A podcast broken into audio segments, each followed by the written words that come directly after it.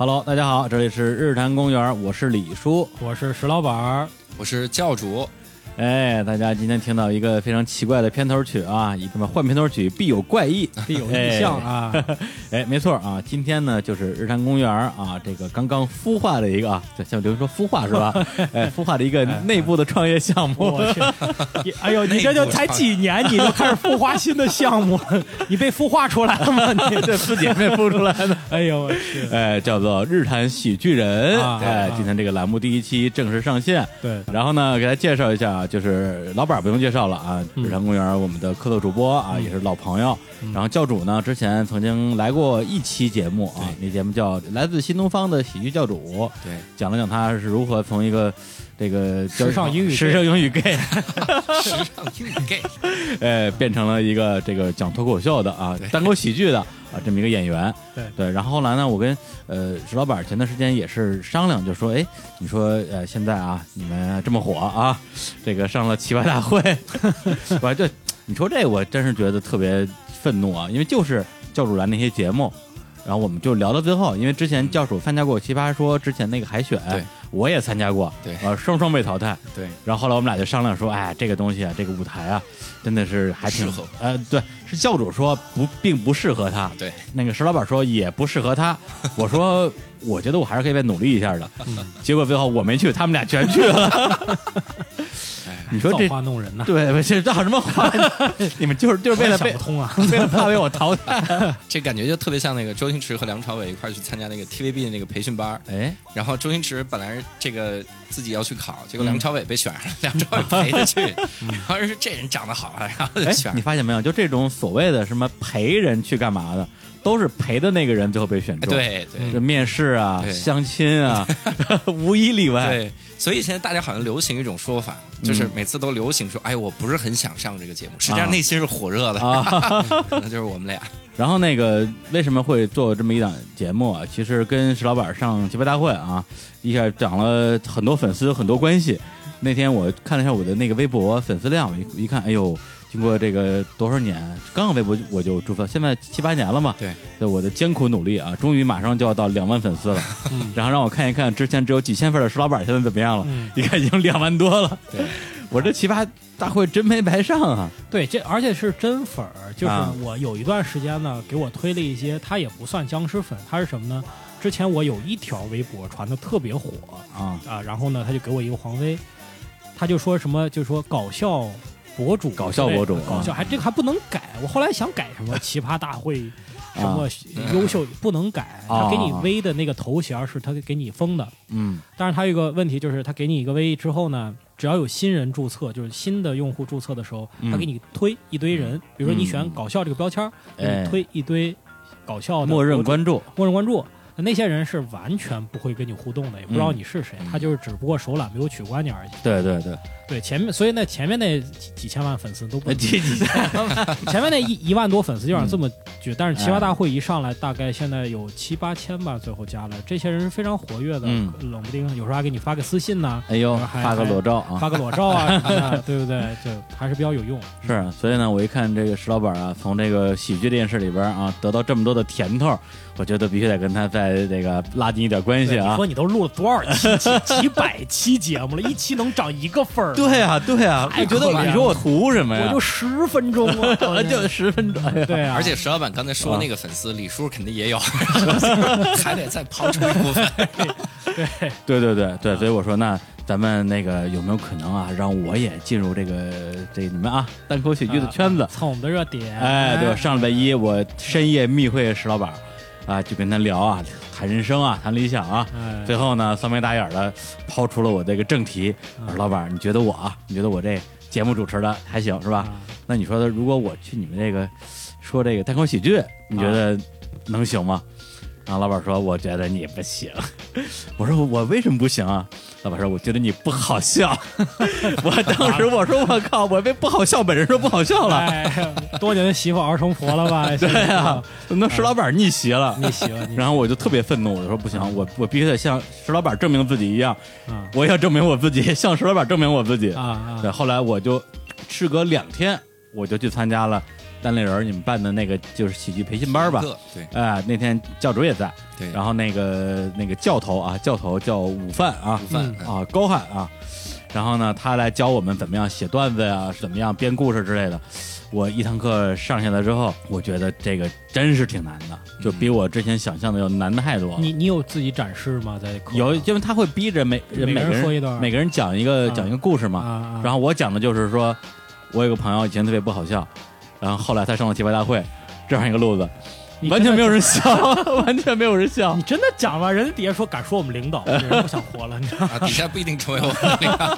啊，那敢说我领导的同事，哎教主，很多新东方的我的，对，就是就这这个段子，我觉得如果在节目里说的话，大家还会觉得有点效果。对但是在那个现场，就是在呃单口喜剧这样的一个嗯，呃艺术门类里边，它可能就不太符合里边的一些标准啊或者套路了。嗯然后教主还坐在我后边，我就更紧张，我就说：“哎呀，是吧？让教主看着我这这种表演，我觉得很很很丢脸。你知道最大的问题是什么？嗯。我一语给你道破哎你说，你在节目里边，呃，听你节目的人嗯。默认他是熟悉和认识你以及嘉宾的，”对对对，现场没人知道你是谁，是，所以一个是跟朋友聊天的状态，嗯。表演单口的时候是跟陌生人聊天的状态，所以你跟一个陌生人说，我有一个朋友，嗯。他上了一个节目，那节目你也没听说过，嗯，他以前怎么怎么样，现在怎么怎么样，没人关心，对，就是没有代入感。没有代入感。对，同时还有一个问题，就是嗯。咱们的听众，日坛的听众，嗯。他的期待是不一样的。嗯。他不可能说我听日坛公园，我像听那个跟宇宙结婚一样，嗯。我希望听到几个三个人打岔，然后特别好、好玩儿。他听的时候可能更多是讲知识啊，讲、嗯讲这个观点。你突然幽默了一下，他会觉得这是赚到了。对但是当时那个场景，所有人都在等他，看看他怎么幽默。特别是我上台之前，主持人还专门说了一句：“这就是著名的日坛公园的李叔。”我说：“完了完了完了，对对对对，这这其实是这其实是主持人的问题，是不能这么介绍。那不能这么介绍啊。对对对，曾经有一个美国的喜剧圈有嗯有这么一个事儿，就是路易 C K 和宋飞两个人都巨有名吧，都知道。然后有一次路易 C K 给宋飞开场，说是下面有请全美国最好笑的喜剧演员。宋飞下来以后打他，你这这怎么能这么说呢？你疯了吧？你弄死我吧，对不对？观众想啊，是吗？我瞧瞧，我哎，你看，哎，我这这这没得漏啊！我人想不笑还不容易吗？我想笑不容易，我想憋得住还不容易吗？我我掐我大腿内侧行不行？青一块儿紫一块对。，然后那天我我说：“哎呀，就这么介绍我，的确是压力变得更大了。但是呢，好的好在那天就是一个培训那么那么一个活动嘛，啊就是一个路人局，是吧？我再不行，再没经验，我碾压这些路人还是没问题的吧？后来发现那天他们是一个新东方专场，全是教主的同事，对，一个比一个能喷，随便一个过来碾压我，到最后我话都不说了。对，就是奠定了我们新东方的这个地位，就是我这就是这个这个这个 title 是去不掉了，对？黄埔军校，对，脱口秀界的黄埔军校是吧？对，你看，所以我说这今天是个新东方专场，听众听了之后就会有一些反应，因为大家知道教主是新东方的。对对对，但如果现场你没有机会做那么多的铺垫，你说大家就觉得说啊啊啊，就说什么呢？对对啊就会有这个问题。对对，而且那天结束之后，我真的是有点有点受打击，然后我就拉着教主又促膝长谈，嗯，互相交流这个做喜剧和做电台的经验。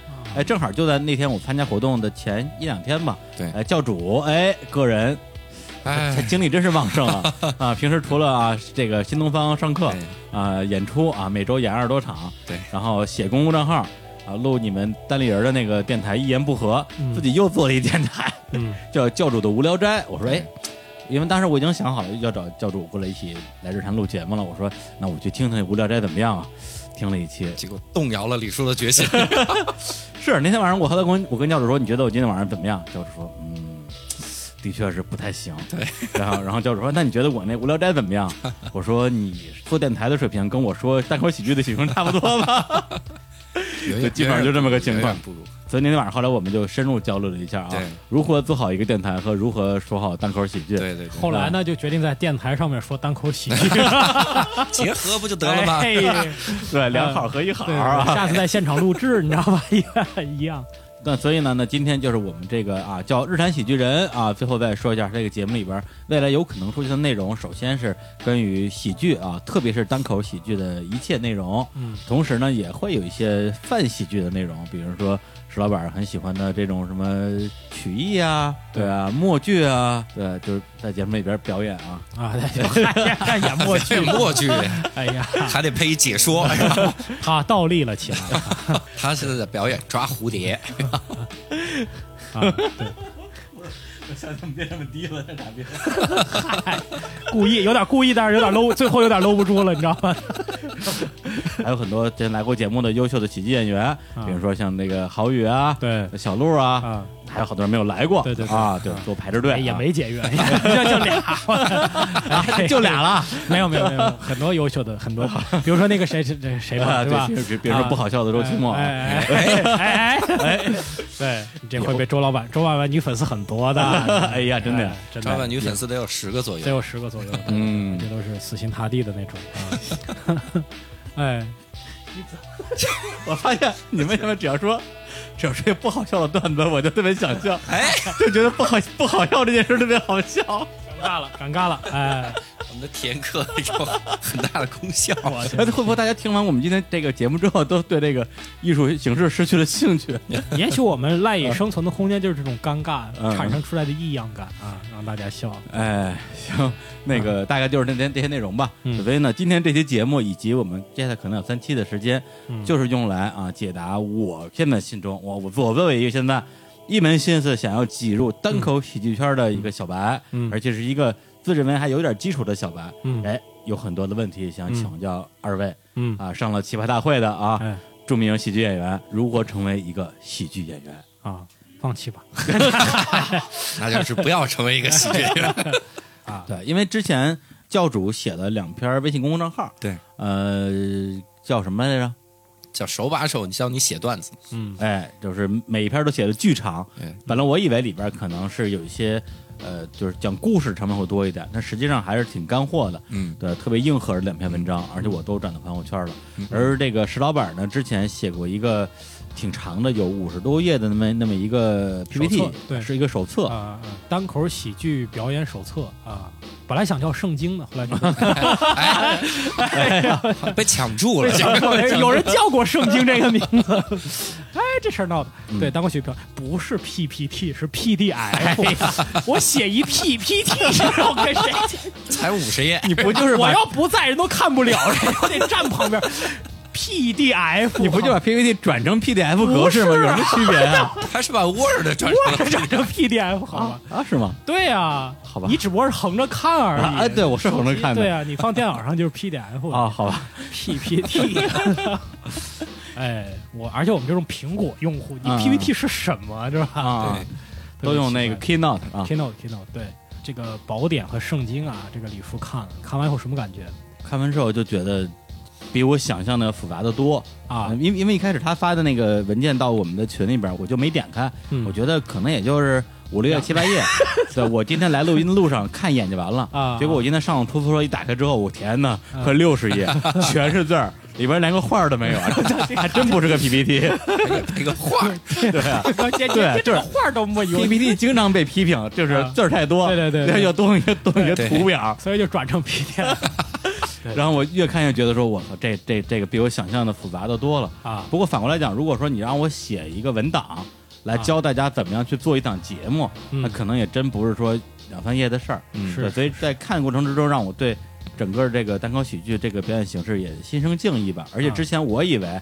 像石老板说的，每天对着夕阳多练几个段子吧，就是自己跟着家里编笑话，嗯编完了就上台了。对实际上不是这么简单，里边还是有很多的方法论在里边的。对对，所以今天我觉得那干脆啊，就是第一节课，那就是让石老板还有教主给大家讲讲啊，他们这个圣哎不是圣，这个这个手册手册手册里边的这个一二三行。而且这个手册是免费的，绝对不保守。完了以后，得随这个节目的给发给大家啊，那不行，那不行啊得卖钱，外加付费下载啊。啊，其实是特别简单哈。这个我我觉得是手册写的复杂，因为嗯有些东西落成文字得严谨，嗯嗯，你不能就是瞎瞎太口语。是但是呢，这个东西啊，其实没那么复杂，嗯所以要做节目呢，给大家说一下，大家能理解。我觉得最重要的，或者说我们最基本的一个问题呢，就是说我们喜剧演员、单口演员在台上讲的呢都是自己的事儿。我们的 slogan 就是单立人喜剧的 slogan 叫上舞台演自己。我觉得这是这个艺术形式跟别的最大的一个区别。嗯就我李叔上台，我仍然是李叔，我说的肯定是怎么怼小伙子，怎么录节目，怎么泡妞，这这些对不对？这些都没有啊。这些都没有是吧？对，教主肯定以新东方名师的身份去演。嗯嗯，我就觉得今天我大量的时间要说一个事儿，就千万不要觉得自己在表演一个什么东西。嗯你一上台，各位观众，大家晚上好，我呀给大家表演一个段子就完了，就啊，完，就是这这说相声的那个套路，就是，所以我现在特别害怕哪些人来上台讲段子呢？相声演员，嗯或者是演员，或者是做广播的，或者是做主持的，因为他天生的那个语态环境啊，你说的是那种传统广播啊，啊，对对对对对，不是我们这种啊。不不不不不不不不不是啊，因为你的李叔在广播里边是很正常，但是我们知道一般的广播节目都是这样的声音。对广播腔啊，呃，大家好，我是主持人向东，是吧？就向东，还有舞台腔，主要是他有舞台腔，对吧？话剧演员也好，演员也好，他有舞台腔，为什么呢？他在变扮演别人，嗯他在上台时候有个角色，我是哈姆雷特，我就一定要，我是哈姆雷特，这就觉得你肯定不是哈姆雷特。他需要靠他的表演，包括他的语调去区分出来，我那个人跟我本人不一样。就是那个表演并不是不好，而是那种艺术形式就需要他这样去表演。没错，所以我们就发现有一些新人啊，他上来以后，他用一种不同的声音，他其实是，就是他以为他看那些主持嗯表演，可能跟脱口秀差不多，单口喜剧差不多，这是一方面；还有一方面呢，他用一种不同的声音来保护自己，嗯，保护自己的紧？因为你会紧张。啊一紧张呢，你就不愿意显露你真实的状态，就你不放松嘛。啊，你不放松呢，你有时候说话就会拿腔拿调了起来。嗯，比如说李叔当众讲话，很大的一个问题。哎，他在电台里边是很自然的，但是我跟他参加过线下活动，嗯。他在线下活动里面说话是，哎，今天呐，我们来参加日坛公园的线下活动，哎，这个就厉害了，不厉害是吧？人家跟你都见面了，你还有这种方法说话，就给别人一种异样感，就真的是的，啊，你在电台里边是很放松的，嗯。但你下了节目反倒不会放，因为你平时不对观众，不对真人，所以呢，就是你和小伙子都、嗯都会有这个问题。嗯对，就是有点尴尬，对吧？教主有没有遇到这样的情况？我觉得石老板说这个情况，舞台腔这个事儿，嗯更多的原因是因为我们没接触过单口喜剧这个项目。嗯就是很多的人，他从小到大，他觉得喜剧是什么？嗯，他觉得喜剧就是相声，就是春晚上小品。小品啊，你看，很多咱们不是老说嘛，说咱们以前老师有一些口头禅，嗯然后等我们当了老师之后，发现那些口头禅，我们真的是没办法，就啊直接就说出来了。有的时候我在讲台上一看底下啊同学在那吃东西，我就我就直接标出一句，我说你们别以为我看不到，我在这儿所有人做什么我看得清清楚楚。啊，我我从我从来没意识到我这个话变成了自己讨厌的模样，对，真的是这样的。从小学天天听这句话，对，后来我就意识到，我不是故意说成这样的，啊我是没见过别的选择。啊，对对对对，如果有一个选择是直接跟学生说啊，比如说俺们，嘿，你等下来是吧？比如这种选择，我我有可能就选那个哎哎了，但是我没见过，我那个情境下我只能标出这句话。而。且你哎。你说现在大家看所谓的单口喜剧，首先基本没看过，嗯。要看的看国外的，国内的呢，黄西老师的表演，我哎。说实在的，嗯。不供大家学习，那个表演比较特别，哦。对不对？它是一个自己的特点，冷面，非常有自己特点。关键呢，它又是哦国内最火的，所以为什么我们现在有时候录点视频，有时候也会给这个新演员看一下，对，就是你多看一下我们在舞台上的那种那种状态你。们是私底下给大家看，还是放会放到网上？我是私底下给大家看的，哦啊啊，就是你们多看着。他才会有这个感觉。关键是你抗衡不了，他已经听了几十年的相声了，你现在给他看一五分钟的东西，他还是有这个遗留的习惯。嗯所以我上课的时候我会调这个事儿，嗯就是我会让一个新人站到我面前，我说你给我做一个自我介绍。嗯。有些人呢，他就开始演了，他说：“啊哎，大家好，我的名字呀叫李志明，哎，性别男，啊，这个当然大家都看得出来啊。他就会这么说，对对对。对，对吧？肯定会，对吧？你你你这种感觉，这个这个志明呢，就志明与春娇的志明，哎。与春娇的志明，哎，期待一个笑点，也没有笑点，对不对？他当这么说的，我说你你不要这样，但我不会告诉他怎么错了。我嗯说你坐在我面前，坐我的腿上，嗯坐我腿，对，坐我面，坐我面前，你现在再开始说。嗯对这时候他就会好一点。他要还不行了，我说你声音小一点，嗯你声音压低，嗯然后跟我说。一般到这个时候的人，他就会用真实的状态跟你聊天，因为那个场景已经无限接近于他平时的状态了，嗯，对吧？他就不会给你很小声说：“你好，我叫李志明，是个别男的。”就 这种人就不太可能了，嗯就说明他那可能他生活中就是这样，嗯，对，大多数不会的。对，包括我我举一个小例子，就是有一个情感类的主播叫程一，嗯有一个电台叫成一电台，特别火，嗯每期节目收听了好几个亿那种，嗯，就给大我觉得给大家讲一些什么睡前故事啊，啊对，哄睡啊，什么掏耳朵啊，就是这些东西。然后呢，之前我跟他在一个活动上见面，然后加了微信，他后来就给我发那个微信的语音，嗯嗯。啊，就说。呃，什么时候我们去见一面吧，哎李老师？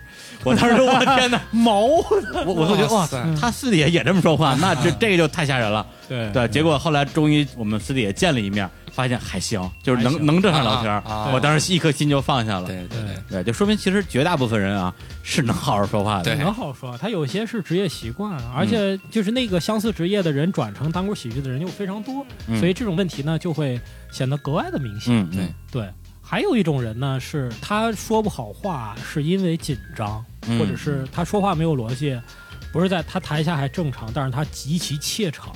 这种人的表现状态就是话说不清楚，嗯这两种情况都有。那这两种情况的调法都一样，就是嗯你就当着跟我说话，嗯说一说，说一说，好，你现在站起来说，说一说，哦好，你现在声音大一点说，他自然就会领会这个东西。对，那下次来他就好一点。嗯嗯对，就是所以你看美国他讲啊，单口喜剧一定要找到自己的声音，他就一直在用 voice 这个词，就 find your voice，怎么说？就是找到你自己最舒适、最放松的那个表演状态。嗯你想你什么时候最搞笑？你们想想没想过你们什么时候最搞笑？嗯大概啊、这个场景是跟你最熟悉的人，在一个极其放松的状态，说一些平时不太说的话喝醉了的时候，比如说喝醉的对嗯啊，不是大醉吧？比如说就酒酣耳热，嗯跟你的三五好友叙旧聊天就是吐槽一下领导，说一下前女友。这个时候，你会觉得你是个特别好笑的人，因为你你随便演点什么啊，嘎嘎嘎就开始笑。对，对但是那个时候恰好不是表演状态，是你最放松的时候。嗯，我反正我是觉得我所谓比较好笑的时候，可能是两种状态，一个是石老板说这种跟特别熟的老朋友，大家反正就是没有任何压力的闲聊的时候，呃，我会比较放松吧。还有一种就是在录节目的时候，对对，因为节目它会让我进进到一种其实是半表演状态，没错，它既不是纯粹的表演，它同时整个人的兴奋度啊、说话的一些逻辑啊，还有一些反应的模式，跟平时聊天肯定是不一样的。就因为日常节目它只听上去像聊天，但是我们平时生活中肯定不会都这么说话。对对对对，以至于有些听众一见着我说，哎，就跟见着石老板一样，就说，哎，啊你怎么李叔，你你怎么你怎么不逗啊？逗啊！我说我为什么要逗啊？我有什么可逗的呀？就是这个问题。对，甚至我跟石老板这一点都一样，我们俩在私底下跟一般的朋友聊天，或者是嗯工作上的一些同事，就是可能比正常人还要更严肃一点、更沉闷一点的人。嗯，对，所以就是对我来讲，这个节目可能是我觉得我还比较搞笑的这么一个点。对对但是怎么把这种搞笑转化到单口喜剧这种搞笑，我就完全没有没有摸到这个门儿你。你刚开始录音的时候也是会不自然，会慢特别不自然特别不自然。你慢慢慢慢，你熟悉这个环境以后，它就变成你舒适区了。嗯，嗯单口也是一样，就是我们后来就就是 born on stage 长在台上了。嗯，我一上台我就特舒服，我就特放松。我哎现在上台根本不紧张，我上台非常放松，比我在台下还放松。嗯，在那个时候，你当然就这你不断的练，就练的就觉得我特喜欢这个环境，嗯只要就没一堆人跟我说话，我我都不不爱说话，就那种感觉。对，要不是我最近那个在每周只需要更新一期节目的情况之下，每周录三期，为什么呀？因为我可能压力太大了，需要录节目减压，对对，我就喜欢那个东西。的。确是，嗯，对，而刚才石老板说的那个紧张，我觉得其实对于很多人来讲的话，是一个很大的点。嗯。因为我自己是从一个特别紧张、特别怕上台的那种人，然后一步一步练到现在说，你让我上台呢，我也能上，嗯对，但是紧张还还是会紧张，对对，所以我特别能理解那些根本就一上台完全就眼睛也不知道看哪儿，然后嘴也开始拌蒜。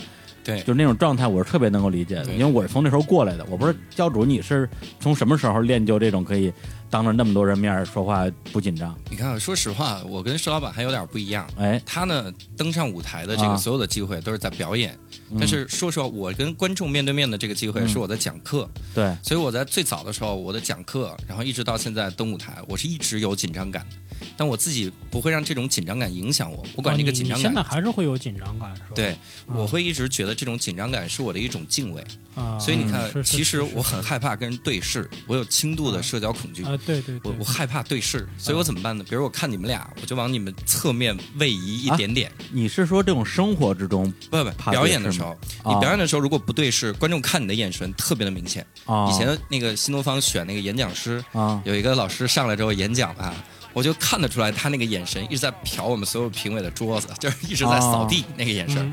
所以，如果你上了台不敢跟观众对视，嗯这个就很很害怕。嗯所以后来我自己只能不断的练，怎么练呢？就是我把你虚焦，我现在看的是你，但实际上我有一只眼睛看的是你的后面。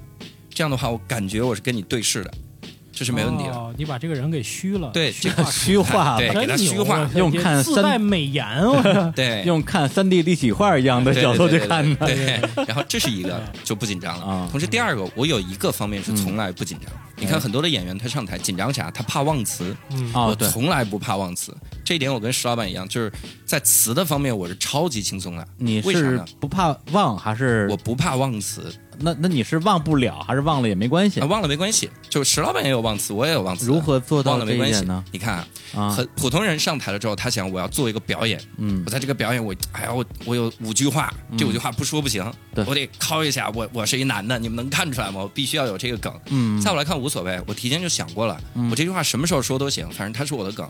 我上来之后，这舞台就是我，我跟你就真心的交流。啊，我觉得这一点其实跟那个舞台的那个感觉特别的不一样。那你万一忘了那句话的话，后边东西连不上怎么办啊？，你别忘关键的词，就是关键的梗概的词，我还是能记住。但如果丢了一小包袱，丢了就丢了。对你真的是，如果它影响了，就丢就丢了，甚至它影响的结尾就算了。嗯但是很多的那些小梗，我其实现在已经在词的方面是不紧张这东西怎么回事儿？其实就是你的心态不一样。我上台之后，我觉得我是来跟你聊天的，嗯我是来跟你交流的，嗯反正舞台上还是我而已。所以我不觉得我需要扮演个谁，就像刚才说的那样。嗯嗯所以我上了舞台之后，我真心跟你分享观点，不紧张。你看什么？有一种人是你仔细观察一下，他在舞台上往死紧张，比如李叔，你在舞台上特别紧张我，非常紧张。对那你比如你跟小伙子吃饭的时候，嗯我从来没见你紧张过。啊比如你俩吃饭的时候，或者小伙子说最近怎么样？我我呀，我呀，我最近的，你不可能是这样的，你特别放松，嗯因为你觉得啊他在问我真实的事儿啊，我讲的是真的，对啊这我有什么的？我就告诉他？就行了就。不怎么样呗。哎，对啊，不怎么样，随便是吧嗯？你不期待个啥？嗯所以我觉得这个是消除紧张的一个特别好的方式就是你上台之后，我真的就是我，对，我不期待你能怎么样，我不期待你爱上我或者怎么样。但是你不期待的，很有可能出现结果就是大家不笑。你不笑的话，我又紧张了呀。嗯我跟你说，这个哎就跟变魔术一样，啊，就是你千万别让观众期待什么。嗯变魔术什么呢？我不能告诉你我是怎么回事儿，嗯对，突然一下，啊就是你以为我很正常呢，然后突然一下，哎，没了，啊，你就会所以所以呢，喜剧演员也是这样，就是你永远不要告让观众觉得你在讲段子。嗯，哎，我呀，给你讲个笑话，完蛋，笑，完了，完蛋已经完了。对，他对大家对笑话的这个要求是很高的，特别是他心里之前有预期。我们要讲你前面你得铺垫，你得让他放松，你最后你一下那一下就跟变魔术一样，你不能让他看出来。嗯嗯所以我上台我就是大家好，我叫石老板，嗯，我是个兰州人，然后可能大家对兰州人就是有一些偏见吧。嗯我现在基本上遇到兰州人就三句话啊，兰州有拉面，我爱吃拉面，你会做拉面吗？那一般说到这就会有笑声。啊，对对对，但是你看我正常说话，你就感觉我在，你就你就感觉我在跟你说话。对对对，对，就我的声线没有一点儿的提高，甚至嗯我那天状态，比如说有点累，啊我上台我就偏累着脚，就带着累劲儿上去。赖着累劲儿上，我不努着，我跟观众交流能量，嗯他慢慢把我的劲儿推上来，你会看到我越来越好。是，对，就这种感觉，但这个还是需要练习。但是从心态上讲，您千万别觉得我要炫技，我比底下坐人牛逼，嗯，我要技巧展示，那完蛋。就是我今天给你们聊点事儿，这事儿我真的想说的，哎，就好多了。对行，那我们先来放首歌啊。好嗯，刚刚是讲了两个小的这个 tips，第一个是在舞台上怎么说话，对啊、第二个是如何这个适当的消除紧张情绪。对，行，那我们先带来一首这个石老板挑的啊，据说是一首跟这个喜剧有关系的歌啊我也不知道这个是什么一个渊源，你来讲一讲。啊啊，这首歌叫《Poisoning Pigeons in the Park》，翻译成中文就是嗯，在公园里边毒死那些鸽子。哎，这是一个非常有意思的一个，他其实是哈佛的一个数学教授，但是他所有的歌呢，听着就像段子一样。之前有熟悉，就是有一个元素周期表歌，这个《生活大爆炸》里边，肖顿还唱过这首歌，哎，那首歌也是他编的，哦就是很有意思。然后这首歌呢，旋律很优美，很舒缓，但是它的主旨呢，就是找一天没事儿，鸟语花香，嗯，我带了一堆氰化物去公园里边毒鸽子。哎呀，这太黑暗哎，了，这个。所以所以大家听一下，大家听一下哎你。们这些搞喜剧的哎听一下。I'd like to take you now on wings of song, as it were, and try and help you forget, perhaps for a while, your drab, wretched lives. Here's a song all about springtime in general, and in particular about one of the many delightful pastimes that the coming of spring affords us all.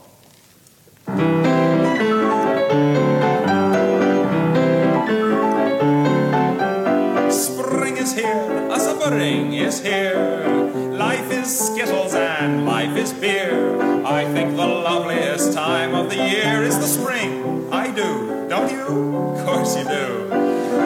One thing that makes spring complete for me, and makes every Sunday a treat for me.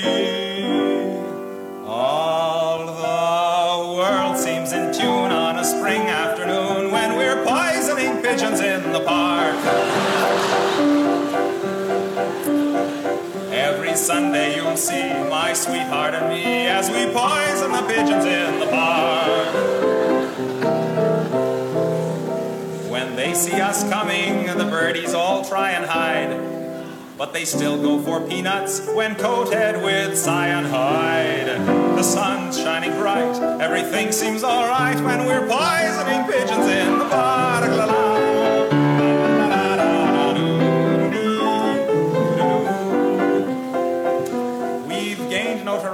And caused much anxiety in the Audubon Society with our games. Call it impiety and lack of propriety and quite a variety of unpleasant names. But it's not against any religion to want to dispose of a pigeon. 我天，这这到底这这这是说还是唱？一上来先说了一段，他说什么呀？他应该是演唱会里面，啊就是啊他他属于那种啊，呃，有些喜剧演员就是这种喜剧演唱会，连说带唱，说一段唱一段。然后呢，他就说这个嗯，春天很美好啊，但是我们的春天谁还不毒毒几只鸽子呢？当然要毒死鸽子了。什么玩意儿啊？这个没有什么道理，为什么要去公园里毒鸽子？对他也不知道。对，而且这也是一个新的这个单口喜剧的一个形式。嗯，在美国，好多人他们会直接去编这个歌，然后他们编一些歌，把这个词儿给它改了，嗯，然后或者我自己干脆自己谱曲子，然后来给你哦唱一段单口，就这个这个是非常难的。然后他哦这个歌词儿给你改的很搞笑。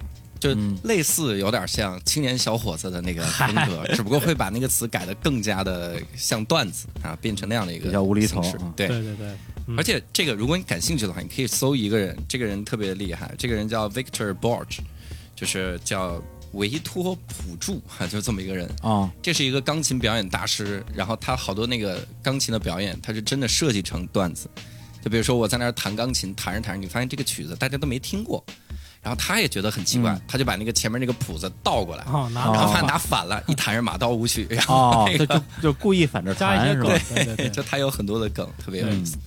好，那我们接着来聊这个啊，如何成为一个单口喜剧人啊？对，就刚才说的，其实是一个你要技巧也没什么技巧，其实就纠正大家一个概念，嗯就是说你你上台应该以什么样的一个状态，对，千万别把自己当当人，哎 太当回事儿，特别别拿自己当著名主播哎啊，就就就跟下不来台。就是平时怎么说话你就怎么说话，嗯你说能量上不去或者是表演垮，那以后再调，嗯你先把自己的基准值降到你正常生活对这个方面。老老板也说的，我觉得乍一听啊，这个颇有道理。但我马上找了一个反例，教主在台上完全不像正式说话呀，他台上完完跟个疯子一样，就各种手舞足蹈的，然后就是那种张牙舞爪的。跟我们就是张牙舞爪的，我我平时就是那样张牙舞爪。啊啊，对对。你私底下也这样是吗？对对对对，好吧，我我很少有那种不张牙舞爪。他现在是最不张牙舞爪的，人手被我捆着呢，给我你桌上东西啊打断了。对，对对因为我们跟我们最放松的状态呢，就是比较张牙舞爪的那种状态，哦。然后喜欢抛一些烂梗，那对，像这样。石老板以前有一个话概括的特别好嗯，他说教主这个状态很难学，为啥呢？因为我们平时是正常，我们上台是半疯啊教主呢平时就是半疯，然后上台呢就是疯。对，就基准值不一样，但是你跟你个人的，你平时是什么样的，你又是什么样的。懂了懂了懂了啊然后呢，回到刚才那个问题啊，嗯就是说为什么李叔不逗的问哎题，又来了，一定要啊，记住你在台上的时候，你面对的人不认识你，你跟嗯不认识人怎么聊天？怎么聊天跟不认识的人千万别讲记叙文，你那就属于记叙文。啊？嗯记叙文呢，就是最后表达的什么观点呀？啊你你不说，你到最后说，啊，对对人家对没有人兴趣听啊，啊。他根本就跟你不熟，啊，所以你看你跟陌生人怎么聊天，哎。一上来，哎，你好，哎，怎么着？你哎，我觉得这北京这个天儿啊，今天特别热啊。然后呢，你看，你看我这都出汗了，是不是？哎，您您做什么工作的？嗯啊，做这个我做程序员啊，做程序员是不是特别辛苦啊？哎，其实也没什么辛苦的，嗯就是钱有点少。哎呀，你看我挣的钱也不少，没有故事，聊起来了是不是没有没有叙事？啊，没有叙事，你见一生人说，我昨儿又跟我那领导闹翻，您哪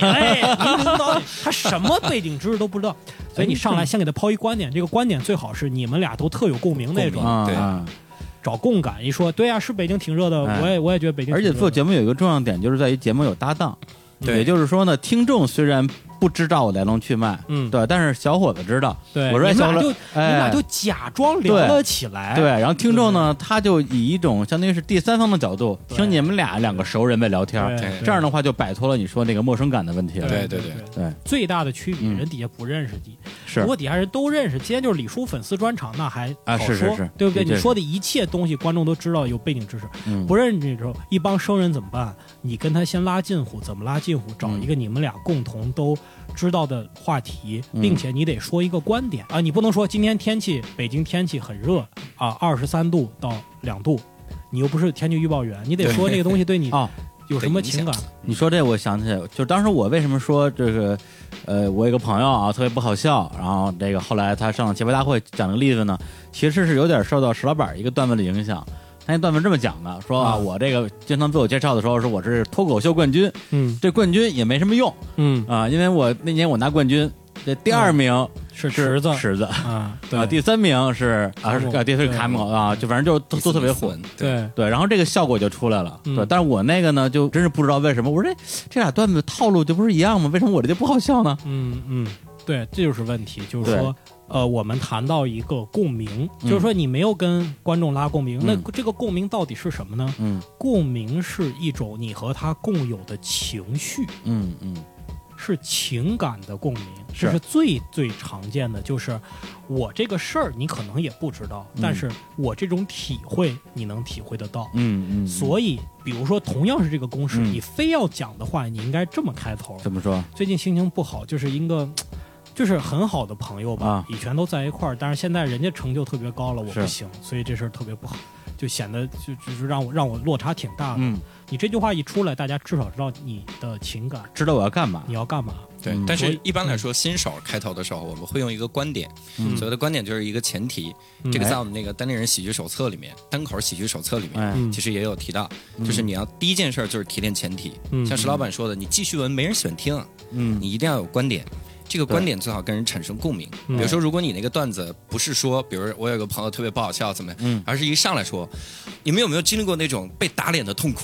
然后所有人都会讲，我、靠，我好像有一件哎。啊。然后听他说，你你说，你说我有一朋友啊啊，他在我们节目里特别不搞笑，然后他到了个过了之后怎么怎么样，他变得特别好笑。啊最崩溃的是，这个不好笑的人，前两天他说我不好笑，你们见过被猪说胖的情况吗？就是这个，哎，这，个里面，举例子就不要举那么具体了嘛。啊就是突然间好笑了。就是在这个情况下，你发现它里面有三个部分，啊它会有第一个东西叫观点，观点。所谓的前提。啊第二是你补充的事例哎，这个事例个人化无所谓了，嗯因为只有你个人化的经历才能写出来。只要观点那个东西大家能能理解对就可以。对，然后第三个部分就是后边那个比喻啊、嗯类比那些玩意儿，那个叫加梗。啊，很多新人上来拘泥于那个点，对他可能一上来，他因为所有人看东西啊都是只看结果的。嗯。他看到一个特别牛的人，他表演段子，嗯。他觉得这个人太厉害了，每五秒钟让大家笑一次。那我也得五秒钟笑一次。啊。他就开始了，我是一个东北人啊。啊，东北大家可能没去过，他说完了到五秒了。嗯。啊，他赶紧加一个，就是啊，东北啊，大家可能是没去过啊，但是口音你很熟悉啊，就大家也不觉得好笑，但他觉得我加了这个梗了，啊。我我到五秒了，设置了一个笑点，我设置了一个俏皮话，对，谐音梗，反正我这种我这个段子是卖出去了，我是有这个东西，但是没有用，观众觉得你是陈词滥调，他为啥要听你说？对，是。所以任何一个的东西，第一个嗯。必须要提炼前提，就是喜剧手册里面第一个就写到，对，给解释一下什么叫前提吧。前提这个词儿啊，其实，呃，其实这个中文和英文的意思不太一样。英文就是 premise，就是你到底想表达的观点，实际上就是观点，嗯，其实就是观点。对，就是，但是呢，有一部分的观点呢，就是我们中文看起来其实不是个观点。嗯比如说，我说今天天气挺热的，我对都流了好多汗，嗯这个不是个观点，但它是个前提，就它仍然其实是个观点嘛。你认为天气热，那可能有人认为天气不热，是，但它无限接接近于一个客观。嗯但它这个客观点不是纯客观，它是对你真的有了影响。比如说，我觉得，哎呀，这个地铁特别挤，嗯你看我这挤的，都出一身汗，这、嗯这也是个观点。嗯，你一定要第一句话一上台就先说这个东西，哦观众才能理解你要表达什么，才接着往下听。对因为观众对你的注意力的集中不会超过十五秒钟的，他啊一定知道你要干嘛。对，绝不能说一上来哎跟跟跟大家讲一故事啊。对对有一天啊，我出门啊，对，完犊就完了就完了第三天就对第三三句话，就完了。第 三句话就完。嗯所以呢，我经常就很多啊人不理解前提这个概念呢，我就说其实前提就是中心思想。啊你看，比如说我老举例子就是嗯朱自清的《背影》啊朱自清《背影》呢，他没明说他要干嘛。啊！但是我们小时候是不是都干过一个事儿，叫做总结中心思想？呃，中心思想怎么说呢？说本文通过了爸爸给他在车站买橘子的这个事情，表达了对爸爸的愤恨，是吧？你们俩吃我的橘子。表达了对父亲的思念之情。哎 OK，两部分，嗯，第一部分爸爸给你买了个橘子，哎，第二部分我很想爸爸，嗯嗯对吧？单口喜剧把它调过来啊，说。我觉得大家都有这样的感受，就跟父母老不在一块儿，还是会想他们。比如说有一次在车站，我爸明明那么胖，还给我买橘子，我就特别感动，哎是不是？这是这个套路，是个反过来了吧？反过来了你一啊定得先观点先行，有意思。对吧？所以就是，其实它就是中心思想，所有文章中心思嗯想它都是。本文通过了啥啥啥啥的描、嗯嗯描写，表达了、揭露了、讽刺了、歌颂了、赞扬了什么东西，批判了，批判了。嗯那后边的那个东西，嗯你放到第一句话说，嗯，对之后再说那个。对哎，感觉特别像一个议论文，不像嗯记叙文。对，议论文是单口喜剧最主要的一种表达方式，嗯就是观点、例子、荒谬之处，哇，就就笑了。就是他说的那那个哦第三部分那个，当我们以后再说。对，我觉得全全世界的狗都特别的可笑。你比如说，我们家有只狗，整天在桌子上拉屎。哎，这个段子就好笑了，是吧？哪儿好笑哎这是我在配合。我还在等呢对，但是你不能，你绝对不能说啊，呃，我养了一条狗啊，然啊后呢，我有一天回家一推门，然后发现这个狗呢在我桌上拉了一泡屎，啊当时我特别生气。嗯完了，你一说到推门的时候，大家已经跑毛了，啊不知道你对要干嘛。对，观点先行，至少您得是加叙加意。如果嗯。你刚开始写纯观点的段子，啊。之后呢，你稍微熟悉一点呢，你开始想要叙事，这不是不可以，但是你还是得加叙加意。嗯比如说周奇墨啊，我们心中敬敬仰的一位 啊。已故的 已故 他说啊，啊就说我嗯。很小的时候，我爸妈就离婚了，我父母就走了。你们有没有知道，就是说，人在年轻的时候，总觉得建立一个东西很难，打破一个东西很简单。嗯。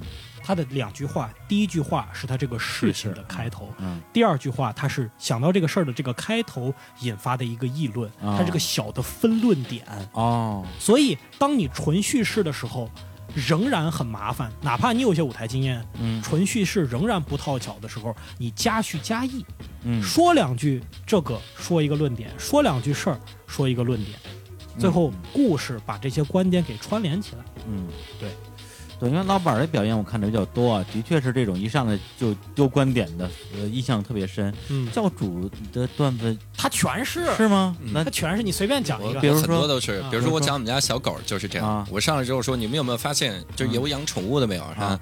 我觉得跟宠物交流太痛苦了，是吧哦？比如说你遛狗的时候，你啊的心态是啥？小狗的心态是啥嗯？就讲这种东西。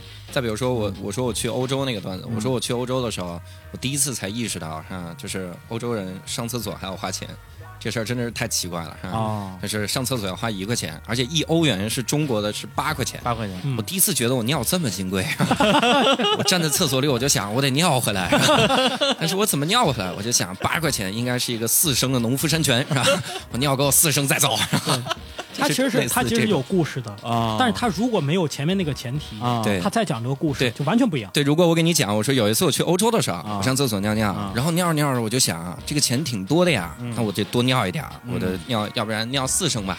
然后我觉得真的是在欧洲上厕所挺累的。你这个反例不用举得这么极端，就是除了这个不一样，其他的也都不一样，也 也都很无聊。哎，不过还真是这种这种魔力，我觉得是有的。就是你反过来讲，马上就变得好像就完全不好笑了。对对，甚至是你就是你按照那个先提炼观点跟那个讲法，这个故事本身很有意思吗？我觉得也没有很有意思。嗯但是你听到那的时候，你就会想笑。对啊，我本着一个商业互吹的这个态度，我真的是说，我听日坛的时候，我的感觉就跟其他很多电台是不一样的。怎么说李叔，你问的问题很多的东西啊是真的是对那个嘉宾感兴趣。啊？好多那个电台，我以前参加过一些电台，哎呀，我的天哪！一上来说，先给我们介绍一下单口喜剧吧。我介绍了二十分钟，啊介绍完了之后说，嗯，那么单口喜剧到底是什么呢？我说你大哥，你听了吗？他根本他就是走流程。对嗯，你看嘛，你注意到教主刚才讲那个东西，啊，他讲那几句话啊就是观点先行，对对，对说李叔这个电台很好，别的电台很傻叉嗯。然后有一次他哎问我什么还真是哎你因为你生活中就是这么说的，啊你从来没有意识到而已。对啊，对一个善于表达、有感染力的人啊，他肯定是这么表达的。对，哎。哎，呦，这就厉害了。哎呀，这个就厉害了。这个就厉害了，这个就厉害了。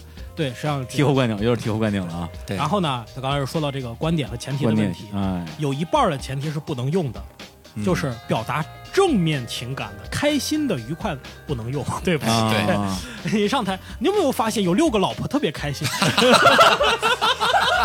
我没有，你有没有发现有钱以后这个人的生活就非常的开心呢？哎。没有，没钱，您不能表正面情感，为啥？啊，为啥呀？有一种解释哈，不一定正确，但是从神经科学嗯和人类学的角度来讲，人为什么会笑？人会笑是因为这个一种就怎么讲，叫做预警解除的状态。嗯你本来在那躺着呢，然后为什么隔漏你你会笑，隔着你你会笑？啊，搁这儿，其实你你刚开始以为你的皮肤在骚动的时候是遇到了什么毒虫或者是蛇，你在远古时期哈，啊，然后你就会很警觉，嗯你眼睛会放大，瞳孔会放大，眉毛会挑起来，嗯眼神会绷紧。之后你发现呢，不是真的有虫子，只不过是有人在隔着你。搁这儿我，然后你就松懈说啊，原来不是这样。这时候你面部表情呢，是把刚才那个紧绷的表情啊给它缓解下来。啊这时候你的眼睛也眯上了，嘴角也挑起来了。这时候就类似于是一个笑的表情。真的假的呀？你这这是一种解释，不，这绝对是有科学依据的。对对对，而且我觉得从进故事会上讲的。嗨，不是会。我觉得从进化的角度也是这样的。嗯你看，我们到了一个任何的一个陌生的环境，嗯实际上我们很害怕，我们不知道对方来的是什么。嗯，如果这个时候，比如我在草丛里，我突然就看到了一个眼睛，嗯。然后这个眼睛，然后它慢慢走出来，走出来是一个体型特别庞大的怪兽。嗯嗯这种情况，我可能先天的我就特别害怕。啊啊，但这个怪兽一出来之后呢，然后发现它就是一个纸老虎，它吃素什么的，或者它或者他是叫了一声喵，哎，它叫了声喵，然后这样的，你就觉得，嗨，这怪兽就这样了，或者怪兽走路是瘸着腿儿的，你这也追不上我啊，对，就这种。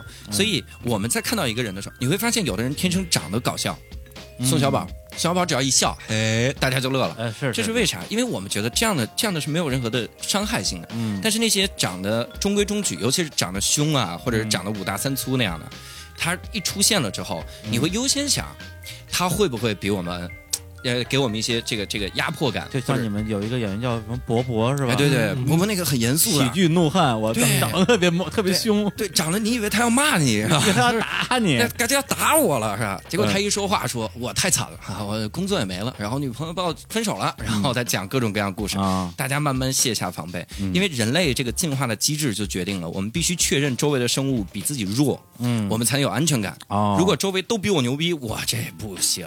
嗯所以你看，过年的时候，当人类第一次群居的时候，嗯 亲戚就要反复确认，你孩子怎么样？你孩子怎么样？有对象了吗？你必须问到一个惨才行。啊第一个问题你要回答的还行，比如你你你工作怎么样？挺好的，啊那不行，有对象了吗？有了，有了，什么时候结婚啊？马上结啊，嘿，我操，打算幽默吗二胎嘛？有房没有？有没有户口？对他总得问出来。他一定要问到你说，嗯那不行，你下次可以这样试试。咱们亲戚再一问，有工作吗？哎呀，我这个工作呀，就开始哭。他说没事儿没事儿，他不问了，他别的不问了，下就好。嗯，对，所以这就叫预警解除。嗯预警解除那为什么回到刚刚那个问题？哎为什么一定是负面情绪才能产生预警解除呢嗯？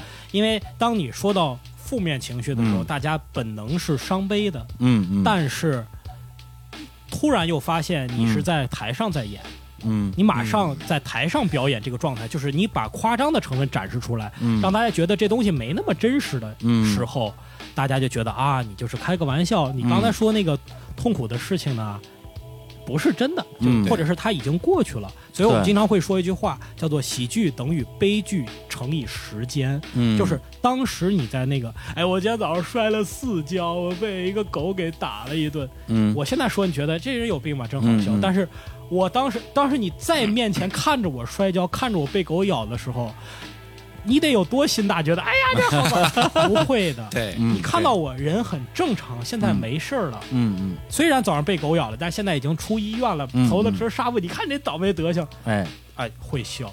是对，预警解除了，嗯负面的情绪过去了，所以就会笑。对，所以就是说，我们也经常会举这个例子，就是说，你想想你生活中觉得有意思的一件事儿，你想吧，出来那个绝对是一个负，当时是负面。你有什么倒霉的事儿出来哎让我小时候开心开心？对啊我小时候逼我弟弟吃蔬菜，啊，对？吧？我打游戏机就不给我弟弟玩，我一个人在那玩，我弟弟在那哭。你现在想起来啊是没事儿，你你也可以跟你弟弟谈笑风生嗯，但当时那个状态不可能，你俩突然停下来说，咱俩太好笑了，咱俩把它记下来，将来讲。将来讲断了，绝对不可能。所以找负面情绪的观点啊，嗯就是说什么东西让你产生了一个负面的情绪，嗯这个我女朋友让我觉得很奇怪的事，嗯呃，教主的狗让她觉得很傻叉的事儿，嗯，找一些负面教主上厕所的时候发现一件奇怪的事儿，对，就是类似于这种，对 发现没有小鸡鸡，哎，那我上什么厕所呀？也可以上，走错了嘛，对吧？哎，关于负面情绪这个东西，我我还真是有一个疑问啊，因为那天晚上上那课的时候，那个午饭也一直在说说啊，要找自己的负面情绪，想想自己有什么倒霉事儿。我从理性上觉得说说的有道理啊，的确说啊，我有钱，我有妞，肯定这不对。但是我老觉得说，当我讲一个负面情绪的事儿的时候，我的第一反应是愤怒。比如说我我去什么窗口办事儿，被窗口人刁难了，嗯或者是我今天那个碰着一不认路的出租车司机，啊，嗯问哪儿哪儿哪儿都不知道，我第一反应是愤怒，一愤怒的话呢，我就不知道这个东西有什么可笑的。对对对就比如说我跟司机我说那个咱们走三环，司机说三环三环问哪儿啊？嗯，然后我的下一句话就是说呀傻逼吧。嗯对，哎，当我把这故事就这种情绪表达出来了之后，那那笑点在哪儿呢？这就是喜剧和悲剧可能都会对同一话题进行讨论，嗯嗯，但是它的展开方式不一样。嗯对你不能对一个雕塑说这不会动，你没有艺术性，你不会动，你都不能变，对不对？嗯你也不能对一个电影说啥意思。他这镜头不对，我不想看这个人的后脑勺，我要看他正面。嗯每个艺术形式它都有它的局限性，也同样有它的特色。如果你觉得这事儿没什么可，就是说你你觉得这事儿根本就不动，啊那只能说明这个事儿啊，你自个儿还没心里还没过去，你自己没有把它看开，啊，对你自己没有没有到一个说这事儿我能认定它已经过去了，我也能够调侃他，我、嗯我就我就蔑视，我就鄙视他，嗯就这种人。比如说我以前被领导骂了，骂我哭，嗯我现在就说。我领导根本我不在乎他，你有没有这个心理，能不能过去这个坎儿？啊，也就是说，不是必然所有的喜剧话题在任何时候都可以变成喜剧。嗯，比如人在葬礼刚死，嗯你你在那儿开开玩笑，这肯定不行。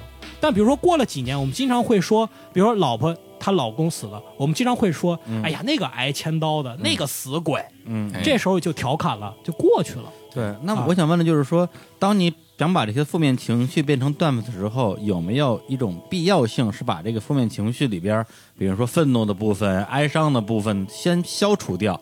那还怎么叫负面情绪？啊对啊，那那那这事儿对你没影响。对我是这样想的，嗯就是我们很多人，包括我看很多很多的新人，他之所以觉得我写的这句话不好笑，嗯或者这事儿有什么好笑的，很多情况下是因为我们的语言的匮乏。嗯我给你举一个例子，我先来一个铺垫，就是 咱们很多情况下给人正式写邮件的时候，有的都不会写，嗯包括我们正式的做点啥的时候都不会，因为我们的语言已经进入到了一个特别匮乏的时代，我们受互联网的影响太大。太大了。对我给你举个例子啊，好多人你让他概括这个负面情绪，嗯就一个词，啊所有都能尴尴尬，你看着吧？是吧？哎呀，太尴尬了。我问那个司机，他连路都不知道，太他妈尴尬了，是吧？嗯然后我问那个人，他怎么这样的？太害怕，太尴尬了，是吧？他都用尴尬。嗯，包括李叔，你刚才说那个，其实你第一个反应是我感觉特别的愤怒，对但其实不是，嗯你是觉得他蠢。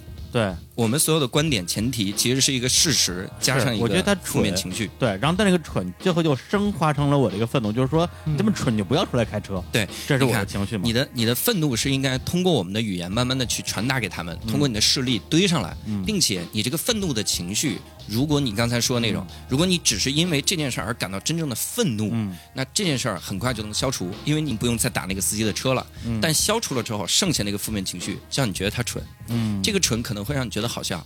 哦，你说怎么会有一个司机？我们经常见到很多的司机，你给他打电话，你你往北边走。啊？他说哪哪边北？你告诉我左右，大哥，我知道你车头在哪儿，我告诉你左右是吧？嗯，而且你车要在原地打转，你这左右还来回换呢，是吧？嗯就是这种情况，你当时是很生气的，嗯，对，但是你生气加上你觉得他蠢，然后同时你的生气慢慢消除了，你就只认为他蠢，所以把那个蠢详细的说出来，这个段子就会变得好笑。对我就是这种感觉。我觉得就是说你在讲段子的时候，你不能带着气儿在讲哎，，对对，带气儿讲的话，好像就不太对了。比如说，我讲一个也是跟司机有关系的一个故事，但是那个当时我其实就没生气，当时我就觉得又好气又好笑吧。就是我在朝阳门那时候还没有打车软件，大概五六年前，就是特特别特别难打。我跟人打了有一小时的车，终于打上一辆车。上车之后，然后我就主动跟司机聊天嘛，我就说：“哎呀，我说今天这车真难打呀。”司机说：“是，也不是怎么回事，这年头他妈连跟狗都打车。”我哎 原原话，连狗都打车。我说你这对对对，但是我理解就是他不是明白会说话，对就不他会聊天车人多，对，就这样的事情，你把它当成段子来讲，我没有任何的心理压力，因为当时我并没有真生气。对但如果这司机当时真气着我了，我就可能需要一个消化的过程，再才能把它变成段子。对，你看，我给你举个例子，嗯我有一次在那个看话剧的时候，嗯然后旁边一个人在那洗扑克牌，他真的在那洗牌，他在在电影院吗？呃呃话话剧啊话剧在啊剧院里面，然后竟然在洗扑克牌，啊我就跟他说，我说你别洗了啊就是能不洗吗？啊然后他说是特影响你吗？我说是特影响我。啊他说那你就多忍着。就当时啊我真的就是已经手里拿好钥匙了，就是钥匙在那个指缝里啊面把着。我说这种他只要再说一句话，我就上压的呀对吧？我往眼睛里面戳这种，但这种东西一方面是生气，一方面是这个害怕，你也怕打不过吧啊？对。然后就想那些事儿。啊，但久而久之，这俩情绪没了嗯，只会让我开始仔细想他为什么会这么做。嗯。那这样这样做代表着啥？或者我当时为什么没反应过来？嗯。我就会发现，我是因为见这种人见太少了，我嗯。缺少一种教育叫挫折教育，我没见过。我骂人就到你大爷是吧？我到这句话就是我的必杀了是吧？你再往下聊，我超纲了是吧？就是这种感觉。不是已经比日本人强了。日本人骂人到头就是你这个大笨蛋八，嘎，对，你们觉得日本人特别萌？我们这演员有这个段子是吧？你们觉得日本人挺萌的，就是你跟日本人骂架，他说一句话，你想摸摸他的脑袋是吧？就行，其实消没事儿。就是就是这种感觉。对。嗯，你你嗯肯定会把及时性的一些情绪消除了，消除之后，你再去回想的时候，嗯。像石老板说的，等你放下了再去回想，嗯。能提炼出来一个不错的负面情绪。哦，我的负面情绪就是我觉得我很害怕，嗯。因为我反应不过来，嗯。我也有点生我自己的气，就是懵了啊嗯，这种再慢慢去讲。嗯。所以哦事实加一个负面情绪，一定不能是及时的负面情绪嗯嗯，就是这人怎么回事儿？就是这么愤怒的一件事儿，当时对你你说出来就就当时觉得观众会觉得哦，你气儿还没消，你是拿我们这儿吐槽来了，对对对。那个感觉就很不好就不对了。对对对，所以一定要一定要把那个东西化解。你毕竟是一个单口喜剧表演嘛，你上去骂骂一通傻逼，大家说嗯这是傻逼的。是，挺傻逼的。然后呢，我我我为什么听你这个事儿呢？对对。对是嗯你变成了一个拿观众当一个泄愤的一个出口了，是就不会。其实你也泄愤了，啊，对，但你的泄愤在于大家哄笑的那个事儿的时候，嗯就是你不直面它，就是说嗯咱们有时候办事儿啊，得稍微迂回一点儿，你嗯换一个方式，不是同样把它给表达出来，嗯是这个意思。所以我觉得呢，这是我的一个就上升到上升到一个很高的高度。我觉得这是咱们国人现在缺的一种情绪，嗯，就是挖苦、讽刺、揶揄的情绪没有，嗯就嗯。怼，对就说话就怼，就杠啊，就杠。难听犀利对，对对，因为就是地图炮就打打地图炮，就是这样。嗯。但是你看看，有时候聊一点儿，你就根本不能直接怼的话题的时候，大家这种聪明才智就发挥出来了。啊对，有些事儿不能直接说。啊，对，哎，就发现各种方式的曲解呀，就哎，那时候感觉其实我们是有这个智慧的。有有有那为什么不能放放在生活里呢？为什么你是人家上菜慢点儿，你就要你要去怼他？你可以去揶揄他一一句嘛，嗯对不对？对，是不是？你说，哎呀，没事儿你上菜慢呀，我吃饭也慢，我说说话也慢。你既表达了智慧，又同时提醒这服务员能不能快一点，嗯，对吧？这是一个大智慧。好，那我们再来插首歌啊。那个石老板好像还准备了另外一个，对，他也是个演员，一个喜剧演员的一首歌，这是美国国宝级的喜剧演员，叫 Steve Martin。大家如果看过《粉红豹》的话，就是《粉红豹》里边那个老头儿，那主演。对，然后呢，他这首歌呢、很有意思，就是本身没什么搞笑的，但是他是在一个喜剧节目叫《周六夜现场》第一次唱这个歌，哦，非常家喻户晓。然后他现在一到现场，就老先生可能已七八十岁了，哎呀，一唱这个歌，就是所有人尖叫的鼓掌。就是这歌也很有意思，讲一个什么埃及法老王的一首歌，哦对，大家可以听一下，叫 King Tut。来，好，这首歌，expecting me to do a lot of routines from the record and I didn't do them, maybe one or two, there's a reason for that. I think performers have to move on. You just can't do the same old material over and over and over, and it's kind of a cheat, I think, to rely on the same stuff. And if you don't agree with me, well, excuse me!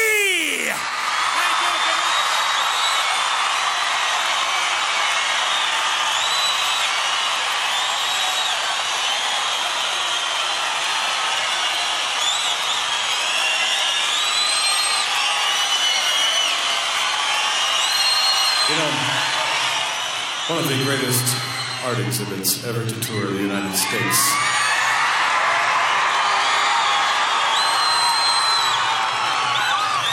Is the treasures of Tutankhamun or King Tut?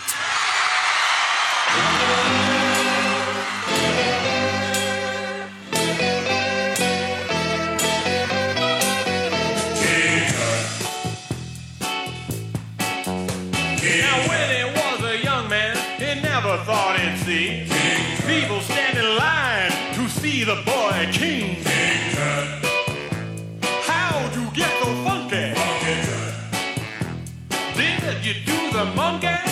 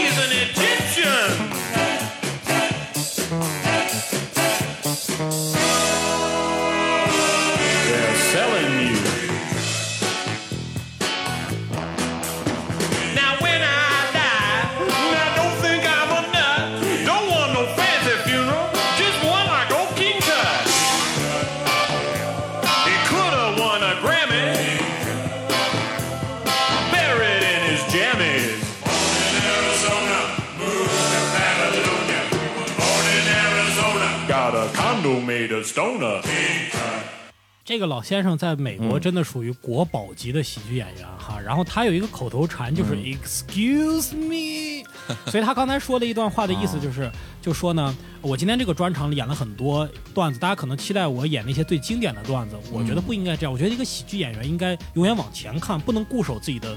那些老段子，如果你们不信的话，那就 excuse me，这不还是挺好的？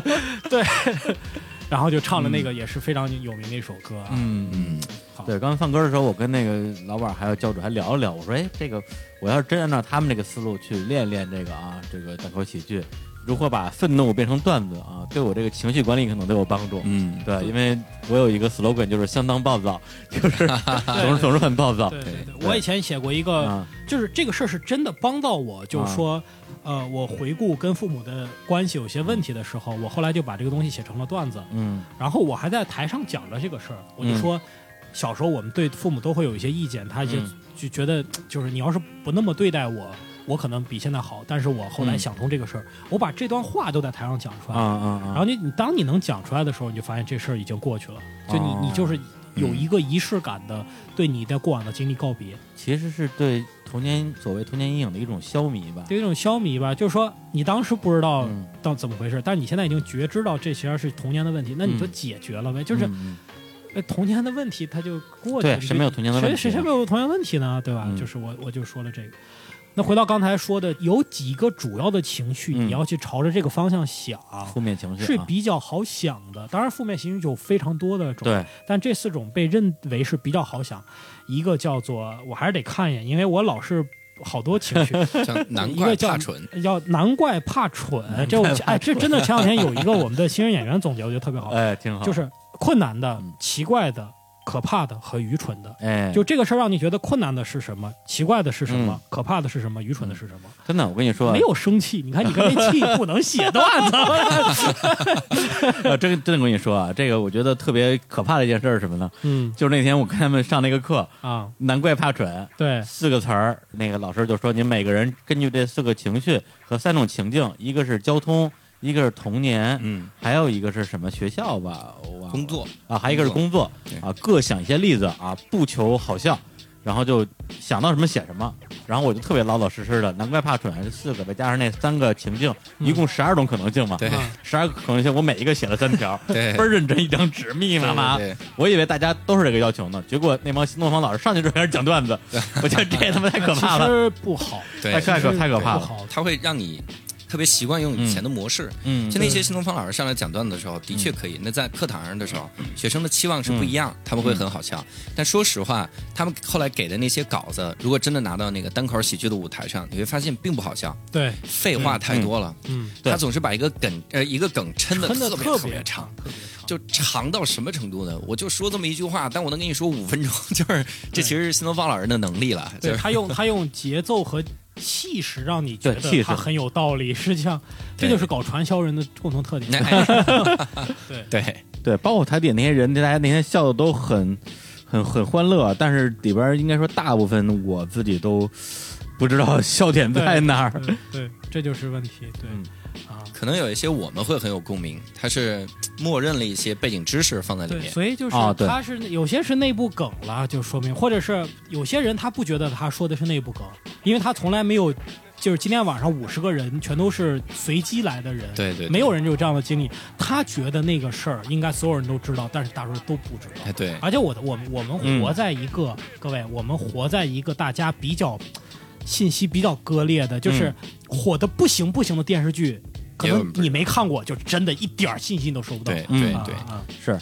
对，所以我就想我就在想说，你们设置这四种情绪，是因为这四种情绪里边最容易出段子，对应该是这个逻辑是对吧，？不不不不必然是，所以我也不必然是按照这四种情绪写啊啊，我大概自己知道哪是主要的。这四种是比较容易比较容易你想到的谈到到交通，你觉得愚蠢的、困难的是什么？你大概就是你脑子能还原到那个情境里边。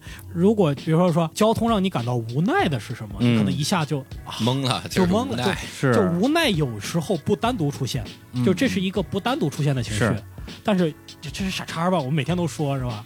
对吧？哇，太难了，这我怎么弄啊？这个时候我每天都会有。它相对来讲是强情绪，它主比较主主主流的情绪。嗯，对对对，对，而且那天因为其实是练习的部分比较多，然后今天这样的讲解是没有的。对对，所以刚才哎，就就刚才听了你们一小时的这个啊这个课程，嗯我再去看我当天写那张纸，我拍张照片，嗯如果我往里边去延伸，的确是有可能出段子的。比如说我写这个交通，我写了一个就是北京太大了，嗯北京太大这个事儿绝对是可以出段出对段子的，对对对。对，因为它实在是太大。你肯定能嗯找到特别特别因为大而产生很不方便的那种嗯经历，你只要把那些经历提炼，再把它夸张一些，这是绝对是有笑点的，对绝对是有梗的。再比如说在工作里边，我有一个奇怪的点，就是为什么傻逼都不觉得自己傻逼？嗯，对，就这样的例子其实是很多的。叔，你觉得你自己傻逼吗？不傻逼啊？这个问题，这这这这不就有了吗？我傻，罗永浩讲我我傻，对，然后像童年的部分，就是说我写的比较简单，就是说这个我喜欢的女生永远不喜欢我，啊这个啊，这嗯就是一非常普遍，很容易有当然是有有大家有个共鸣感嘛会有共鸣，对对。但我觉得之前我听周奇墨，呃如果没记错，有一例子就是他能把童年健身暴力这件事儿也能讲成段子，哎，大家觉得好笑，但是真是是这样的，我们学一个东西的时候要嗯分清这个进阶，还有这个难易新手程度哎入门。你上来就玩这个地狱级别的，这个受不了。嗯周奇墨他是什么呢？他现在那些段子，你看他虽然现在只有第二个专场，嗯但他实际上很早很早以前已经有了一个成熟的专场，并且把那个专场所有段子都扔了，嗯就没有一个段子还在讲。嗯而那批段子你会发现，全是那种什么？你们有没有发现这个事儿特别奇怪啊？这个广告特别奇怪，这个这个打车特别奇怪，全是比较对好讲哦的。抢抢跑，那个人他多尴尬，啊他嗯怎怎怎么样，都是那些，他那些全扔了，他不让你看到了，所以很多人一看，哇，他太厉害了，他能把一小破事儿说五分钟，嗯我也得说五分钟，我怎么说，我就往长了抻吧。可能你唯一的一个梗就是谐音梗，嗯但是没办法，我要抻五分钟，我我抻到五分钟，那就真的无聊了，嗯那就。但是这个是插一句谐音梗啊，对，因为我个人是特别的抵触谐音梗，对啊对，啊。就是容易得到，对，因为呃，老实说啊，就是在单口喜剧里边的谐音梗，我觉得还好，因为嗯。单口喜剧它它本身节奏比较快嘛，嗯嗯。就啪啪啪，然后呢，嗯。我在一些大的点里面藏一些小点，呃，卖一些谐音梗什么的，我觉得还好。但是因为录节目的时候，谐音梗有时候非常的破坏节奏，对对。对，就特别是当我抖一个大包袱的时候，最后被一个谐音梗给强行插入，嗯，然后比如说我抖一个大包袱，是希望大家在我这个故事讲完到最后的时候笑一下，就中间啪啪插俩谐音梗，对前面大家就把这个笑的东西全都给消化掉了，到最后反而觉得你最后的包袱好像也不怎么好笑，对这个就很尴尬了。特别是当谐音梗如果本身在撒散了，直接我这故事连讲都讲不完了，对，对这种情况也会出现。对对，然后。因为我们的敌台跟一者结婚是非常，就非常喜欢玩谐音梗的，而且而且他们自成体系嘛，对他们玩的东西，我觉得是没有问题的。对但是在日坛，我就跟小伙老师经常说，谐音梗啊，谐音梗啊，谐音梗谐音梗不许说啊，你看这个音这都斜的快倒了，你们这谐音梗不能说。真的是。这个梗。那那么在单口喜剧里边，谐音梗到底是起到一个什么样的一个作用，或者说你们是适当运用呢，还是尽量规避呢？尽量不用吧。啊，嗯、是这样的，我有一个想法，就是谐音梗，它这个梗啊，嗯你要用对地方，其实还是有地方好笑的，嗯但你不能把它抻到这个段子就是为了一个谐音梗。嗯啊，对对对，呃而且谐音梗它的这个点在于啥？你肯定是先有的谐音，嗯你才有的后面那个段子。所以它如果你抻长了，那你整个就是架空的。嗯。而单口可以用到的谐音梗是什么？嗯。比如说我自己讲单口的时候，嗯。我在里面讲一个东西，我说我我我上厕所的时候，旁边站仨小孩儿，他们撒尿，我看他们撒尿，嗯。然后这仨小孩俩俩相互之间对视了一下，要整第三个小孩，嗯。第三个小孩拿膀胱一看啊，不是拿余光一看 啊，就是这种，因为他是撒尿的场景里，如果我说出了膀胱这个词无所谓，并且如果我去掉这个谐音梗，我就是要说他看了一眼，啊。对我只不过用谐音梗还是在这个场景里不突兀，然后我加了一个小小的一个小点，嗯那这个东西是合适的。你会发现这两种谐音梗它得到的顺序是不一样的。嗯如果有一天我先想到的是膀胱和余光，那我就多了。哦我可能会跟你说，有天我跟石老板啊、嗯站在那个地方，他就瞥着我，我说：“哎呀，你这个膀胱不错呀。”啊啊，他说：“怎么我这膀胱不错？你怎么看出来？”我说：“嗨，是余光不错呀。”哎呦，我天哪，这个梗就抻死我了。相声啊，太可怕，太可怕了，就是他。抻太长，他的得到的顺序是不一样的。也就是说，第一，他得是顺的，对它不能破坏原有的结构；对第二个就是说，它本身不能够就是太太太太太喧宾夺主。嗯就那天我跟那个我跟那教主也举个例子嘛，嗯。别人很早的时候，我跟小伙子们录一期日本的节目，对，当时我们说到说这个这个日本的一个变态啊，日本人管变态叫憨态啊，啊，这时候我忘了是青年还是小伙子说这个啊憨态啊憨态可掬啊，憨态可对对，但是因为憨态就是变态，应该把它拘起来，憨态可掬，啊。这个逻辑上其实是可以圆上的。对对对，憨态可掬嘛，哎这个就是在我看来，我觉得属于一个已经算好的谐音梗了，好一点已经好的谐音梗了。而且这个梗在于你并没有因为憨态可掬这个嗯。再去重新讲一个段子。对，比如说你今天聊完了，然后小伙子以后登台说：“我给你们说一个事儿啊，嗯你们有没有发现什么日本变态啊什么？这这就完了啊就完了你们是顺着产生的，对，顺着走的，而且大家笑完之后，这故事可以继续往下讲。对对对，但是如果说最近，比如说，我觉得这个生活特别艰难啊，难道日常公园就不能称霸宇宙吗？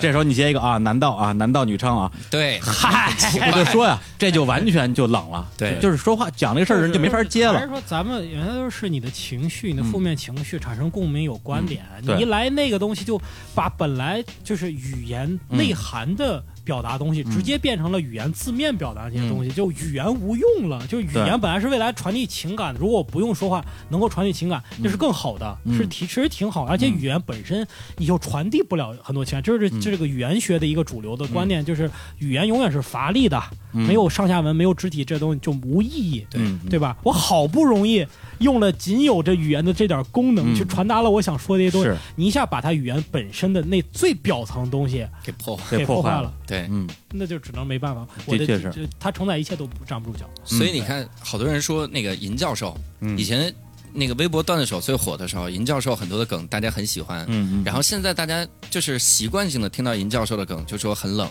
嗯，但的确也很冷，是因为啥？很多都是谐音梗，对，对。而且这个其实我觉得很多人有一个误解，他们就觉得站在台上我必须讲个笑话，嗯。讲笑话和讲单口、讲段子，我觉得最大的区别就是，人们已经对笑话这个东西想好了第一个说法。嗯，比如我今天说，你说我给你讲个笑话，你已经想好回答了。你说我一会儿要说，哈 哈，太冷了，啊，你已经往这个方面想你想不到任何的东西。嗯，不会有人说，哎，我给你讲个笑话，然后你讲完了之后，你说太好笑，笑死我了，不会的，你也觉得很突兀。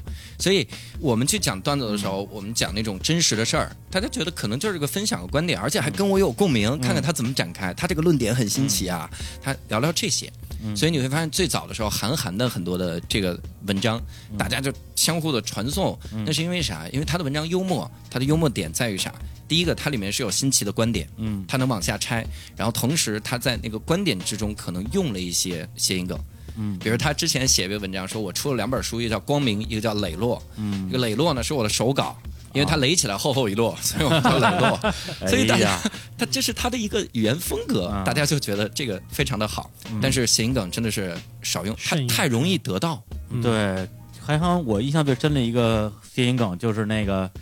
他那时候舌战高晓松嘛，嗯说高晓松跟我打笔仗必输，因为高处不胜寒。对，这个 太牛了，高处不胜寒。高处不胜寒。那我现在这问题就是说，就我就说我啊，就是如果现在我我死心不改啊，我一定要登上你们的单口喜剧舞台啊，嗯，有一天啊，能够这个碾压石老板啊嗯，哎 对，让让石老板介绍我上台的时候，就得说，哎。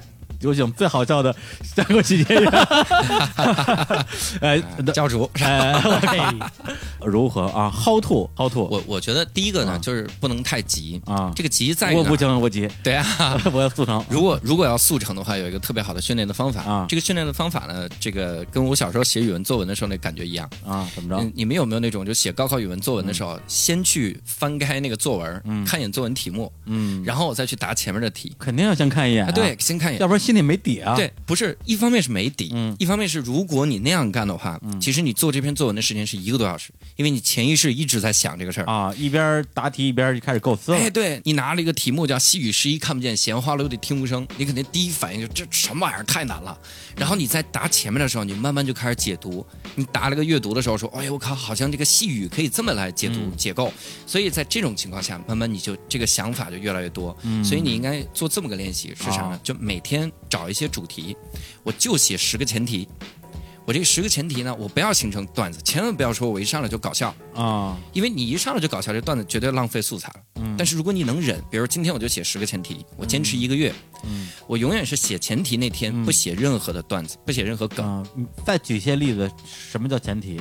给你举个例子，比如说比，如说我写父母，啊那我就开始写我爸我妈的教育方式真的很奇怪。嗯那这种情况，我可能有很多小的东西，啊都是事实加负面情绪这种东西。比如说，我爸妈太喜欢省钱了，啊，这让我觉得很困难，因为我没法孝顺他们。啊我爸妈太喜欢相信谣言了，嗯，这让我觉得特别的困难，因为我没法纠正他们。只写这一句话吗？就是，说。只只写这个。不是那，因为爸妈太信谣言了，你马上脑子就会出现一堆事儿，对嗯具体的事儿，就是他，我为什么说要相信谣言？这个事儿要写下来吗？要写，因为你看啊信谣言本身就是你对你父母的负面情绪的一个具体事儿，对但它可以更具体，具体到你可你可能写一些很奇怪，就是在语序上很奇怪，但是你要把它写下。比如说，我父母整天看电视台里边的养生节目，对这种谣言，这让我啊很痛苦。是你可能是写到这种，但一定可以，你要能写的最细就写到最后。但是你注意，这仍然不是段子，仍然是在举事实。嗯对对他跟你说父母让你觉得很痛苦，嗯本质上呢没有区别，啊，它只不过一大小的问题只。不过一个细化，对对对，所以这前提是要写的不要细到已经你觉得啊全世界只有你懂，观众没法懂的那种情况下就行了。啊，总结成一句话就是说，我父母特别喜欢看养生类的节目，嗯，然后信里边的一些就是反科学的东西，天对还天天唠叨我，这个事儿让我很烦，对。到这个程度就够了，对对，就不用再说他心里边哪一句话，然后对对对。哪他天天跟你说什么的，不用到那个程度。对，其实你列举出来也行，但是这个时候如果你列举，你肯定想的很片面，就像我刚才说的，你那个写高考作文是一样的。嗯。我今天光列举了这几个事儿之后吧，我可能整整这一天满脑子都是这几个事儿，嗯。我会动不动看到了一句话，哎，对我爸就喜欢信这个，嗯。我可能这个素材就更多。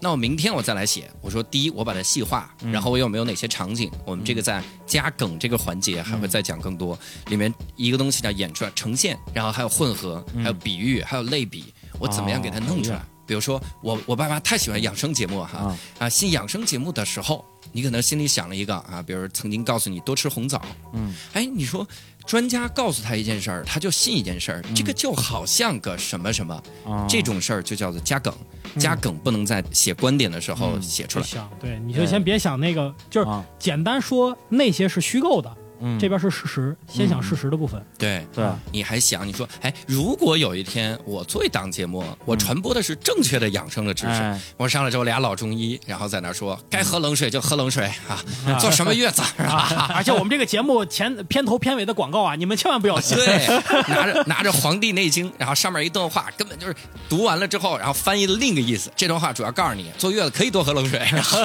就是这种，我爸妈会不会信？这种东西都是假设，啊，假设第一天不能写。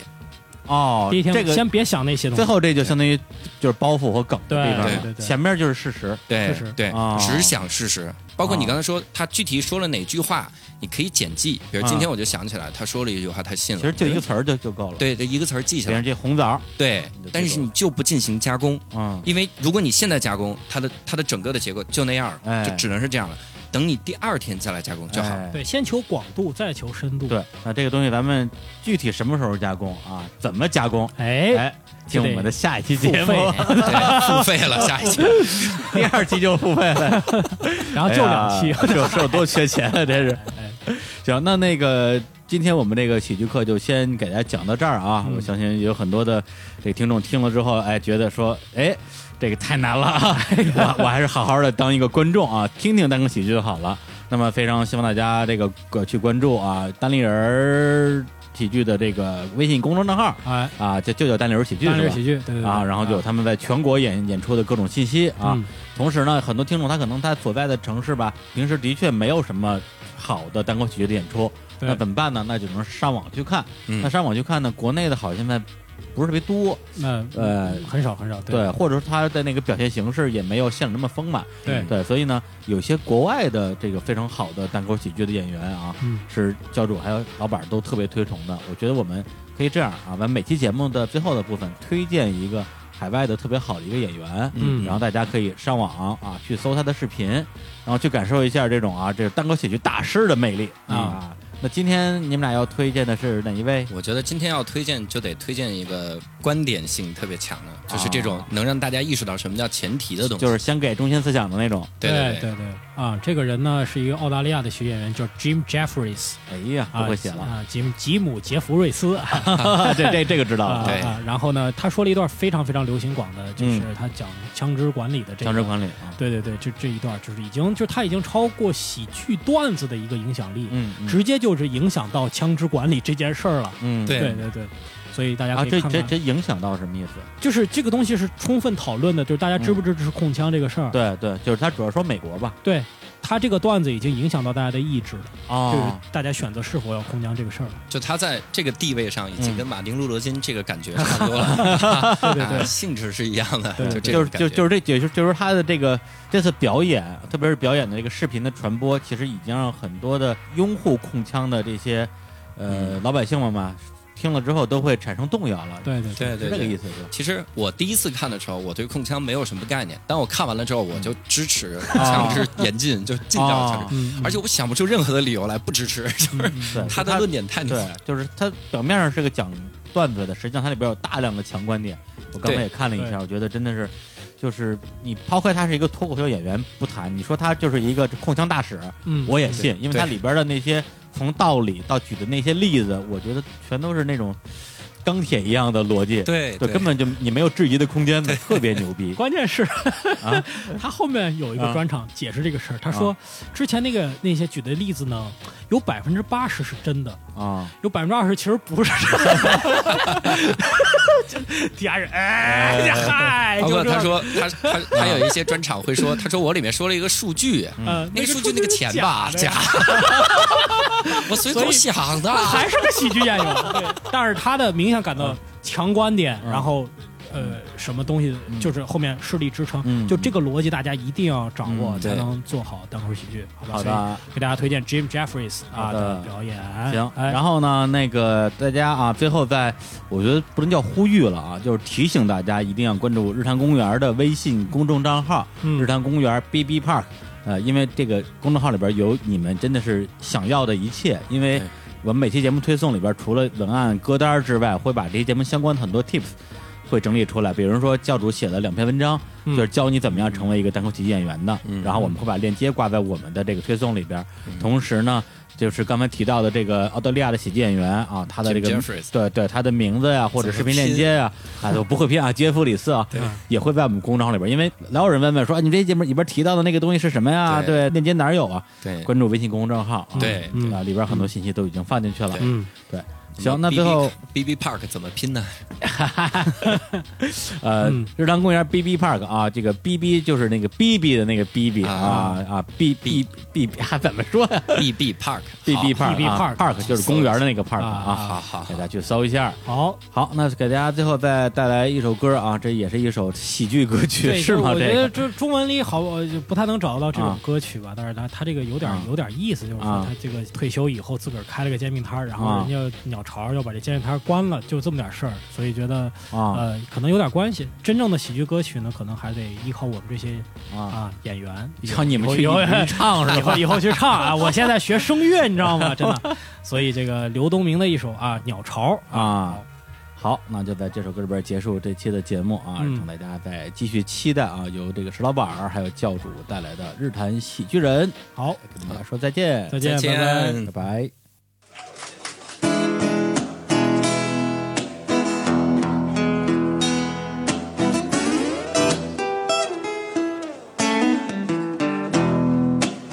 成杰今年六十二，退休在家闲的没事儿。他不爱养花养狗，也不爱连着串门，自己觉得不中用了，活得像个累赘。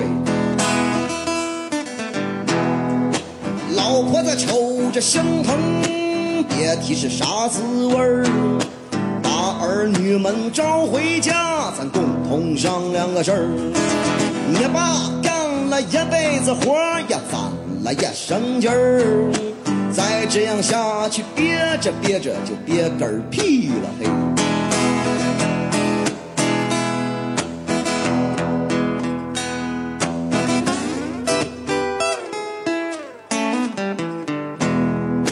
儿女们孝顺是出了名儿。把娘的心安慰。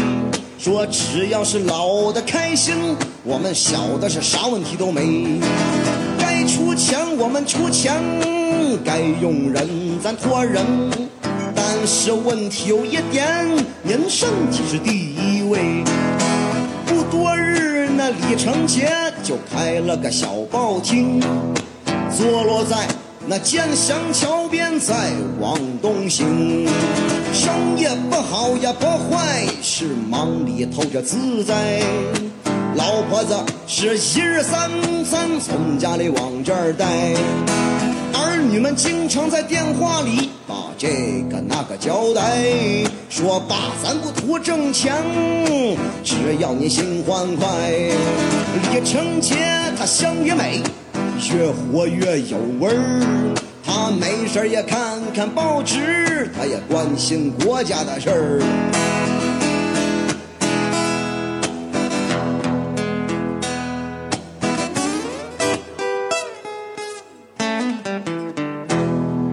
这天刚吃过午饭，他又端起报纸来看，有一伙政府官员，他就来到了报厅前，说二零零八奥运会就在北京来办，这里要建设鸟巢，你的报厅要拆迁。李成杰他感觉就像天上撂炸弹，他脑子一晕，头一晃，白眼珠子就翻。你建奥运这个我知道啊，我孙子们还报名当志愿呢。可你建什么鸟巢？